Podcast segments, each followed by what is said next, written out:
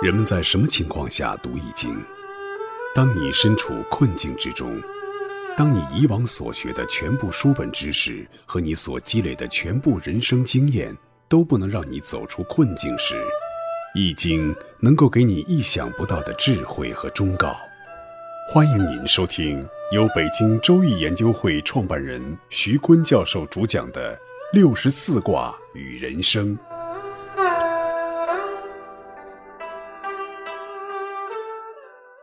亲爱的听众朋友，大家好，我是北京周易研究会创办人徐坤。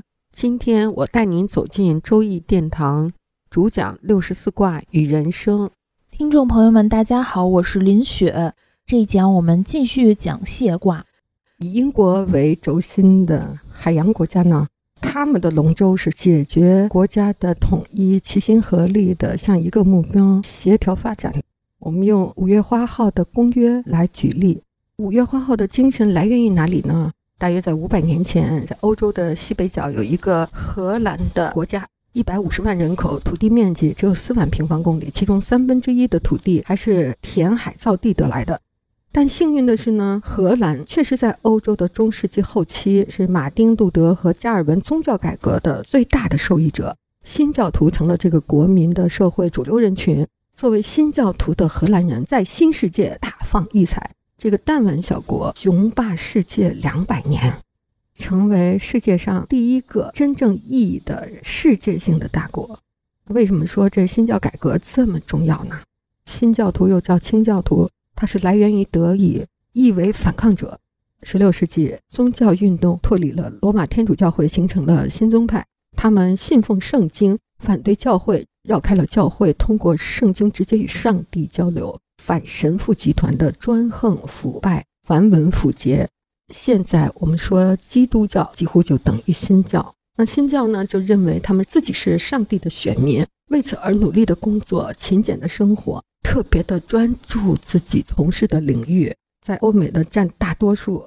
我们前面几讲讲的工匠精神和资本的原始积累中，欧也尼·葛朗台的爸爸葛朗台老头的这种刻薄自己的勤俭的积累精神。都是新教精神的形象化表达。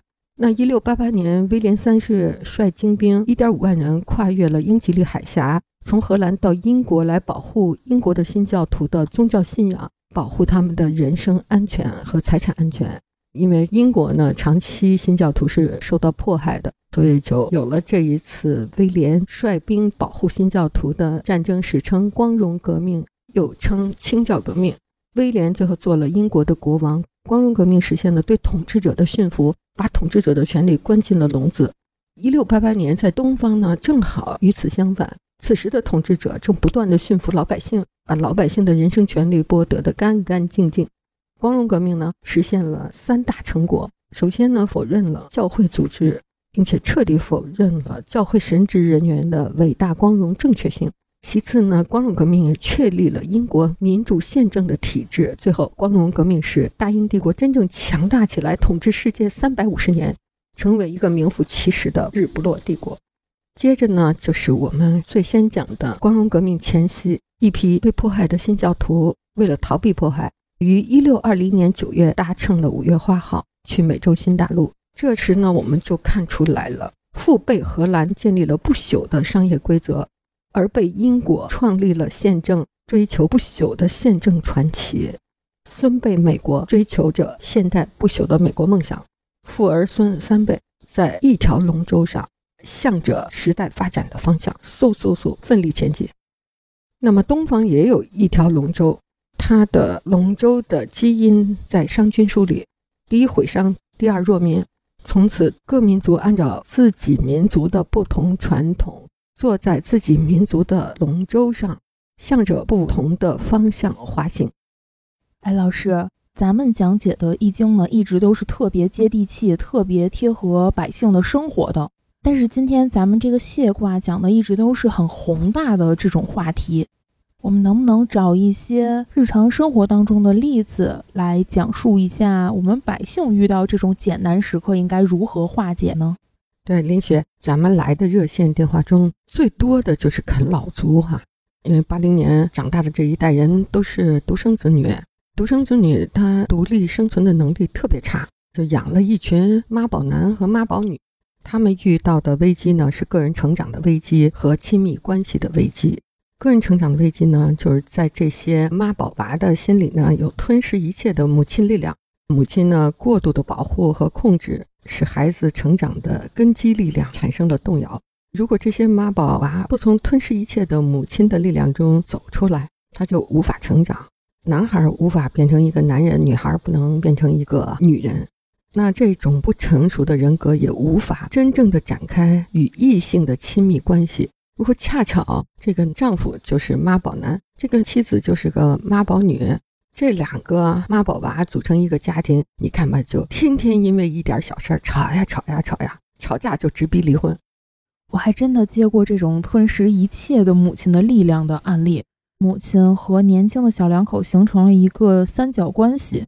不仅仅是母亲平时对孩子无微不至的照顾，这个年轻的丈夫呢，也并没有像一个成熟男人那样，而是就像一个宝宝，每天享受着他妈妈的关爱。更奇葩的是，夫妻两个人晚上已经睡觉了，然后这个母亲竟然还要推门进到夫妻两人的卧室，然后给孩子扇扇扇子，还要亲亲自己儿子的额头。这年轻的夫妻两人呢，也是衣冠不整的一个状态啊。然后媳妇儿非常的生气。但是这个母亲呢，却视而不见，还是和自己儿子非常亲密的互动。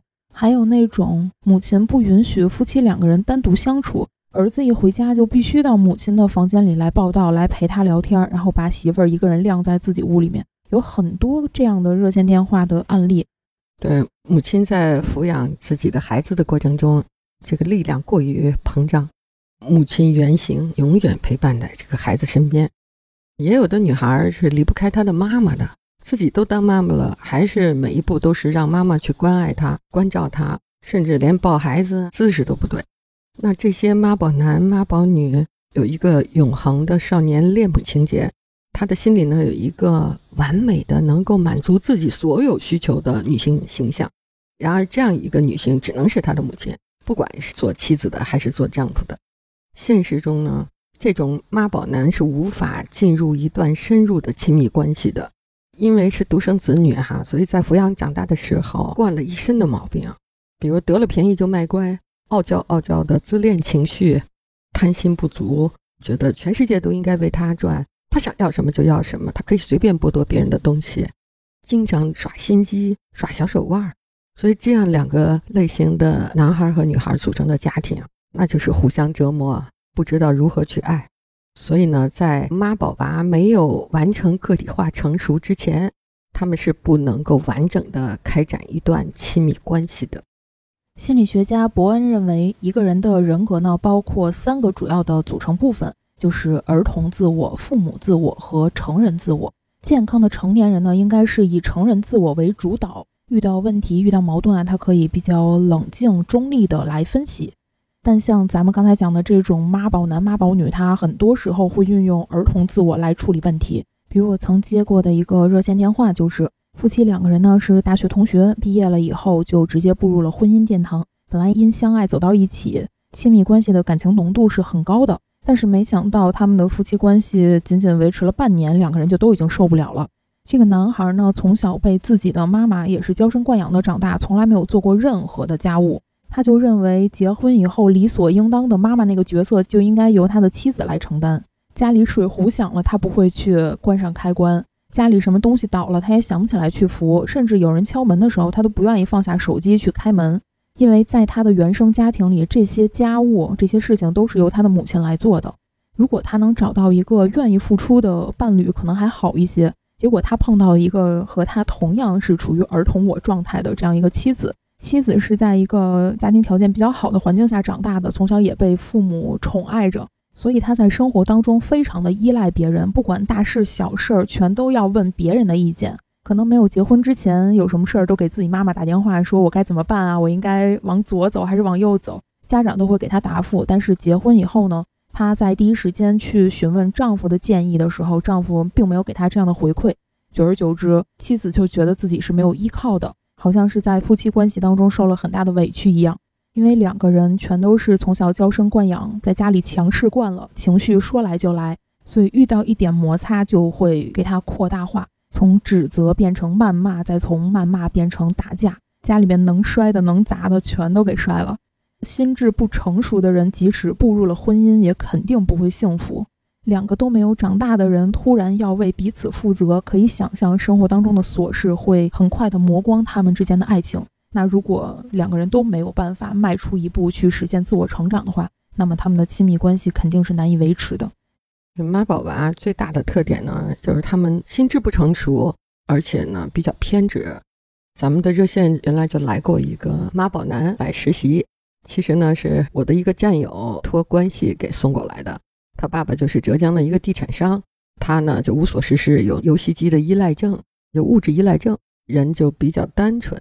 实际上小小少年非常青春，长得也好看，让人也觉得没有心机，没有算计。出污泥不染的是一个挺可爱的少年，但是你深入接触呢，就发现说两句话就是一股水儿，嫩得不得了，那傻气不停地往外冒。这个小男孩就到我们热线来实习了。恰巧这个时候呢，有一个做服装的成功的女企业家，把她的妈宝女，她年轻的时候就去奋斗嘛，忘了陪伴女儿，把女儿就交给了游戏机。也是伴着游戏机长大的一个物质依赖的女儿送到了我们这儿。两个小孩呢，年龄还差不多，就有那种偏执的性格，所有的需求的立刻要满足，一不满足呢就歇斯底里的大闹，一看就是有人格的偏缺，都不是一般的行为毛病了，都成了一种病症了。结果这个小男孩和小女孩在咱们这实习的时候还谈恋爱了哈，我记得晚上俩人去唱歌。唱着唱呢，俩人就在一起了。不久，小女孩就怀孕了。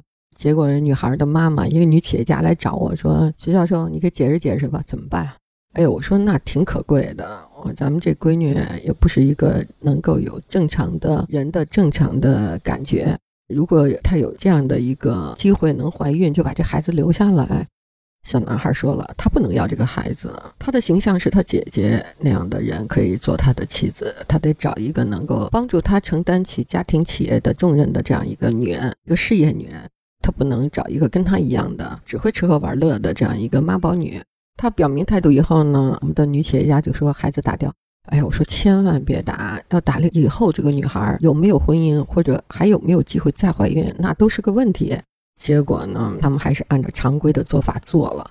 真是啊，这个问题就出现在他们拒绝长大、拒绝成长，无法深入一段真正的亲密关系。有了问题，也不愿意经历痛苦与磨合，无法使之成熟，失去了在亲密关系中认识自己并且认识他人的机会，同时也失去了真正活过的机会，就不能真正的进入一段生活。有一个心理学家面对这种妈宝娃。狠哒哒的撂下了一句话，说：“如果你拒绝成长，成长就会杀死你。”咱们的爱心传递热线，暗示咱们接触了一大批这种具有神经官能症、抑郁症、各种各样心理问题的妈宝男和妈宝女。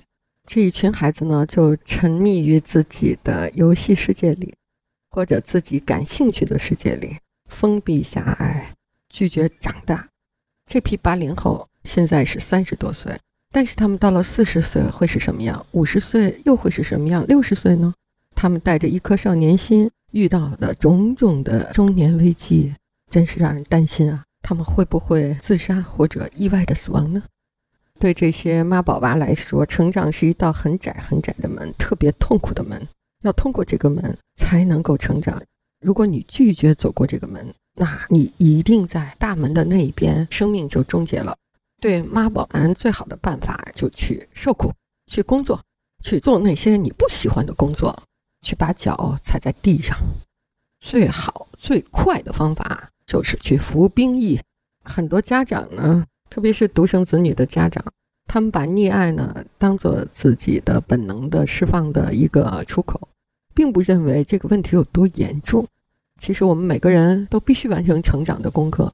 延长这个过程，只能让我们更痛苦，在衰老中一天天的失去力量，所以必须去成长，去创设人生，去做你害怕的事儿，去经历完整的亲密关系，去挖除内心的恋母情节，去保护心中的爱人，不要轻易的被游戏勾引，亦或被毒品勾引。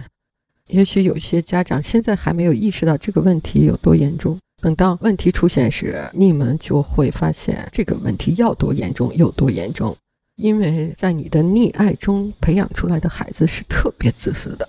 咱们热线就来过这样一对夫妻，他们特别爱孩子，他们的房子写着儿子的名字，结果儿子呢在亚洲经济危机中失去了工作，然后妻子就提出离婚。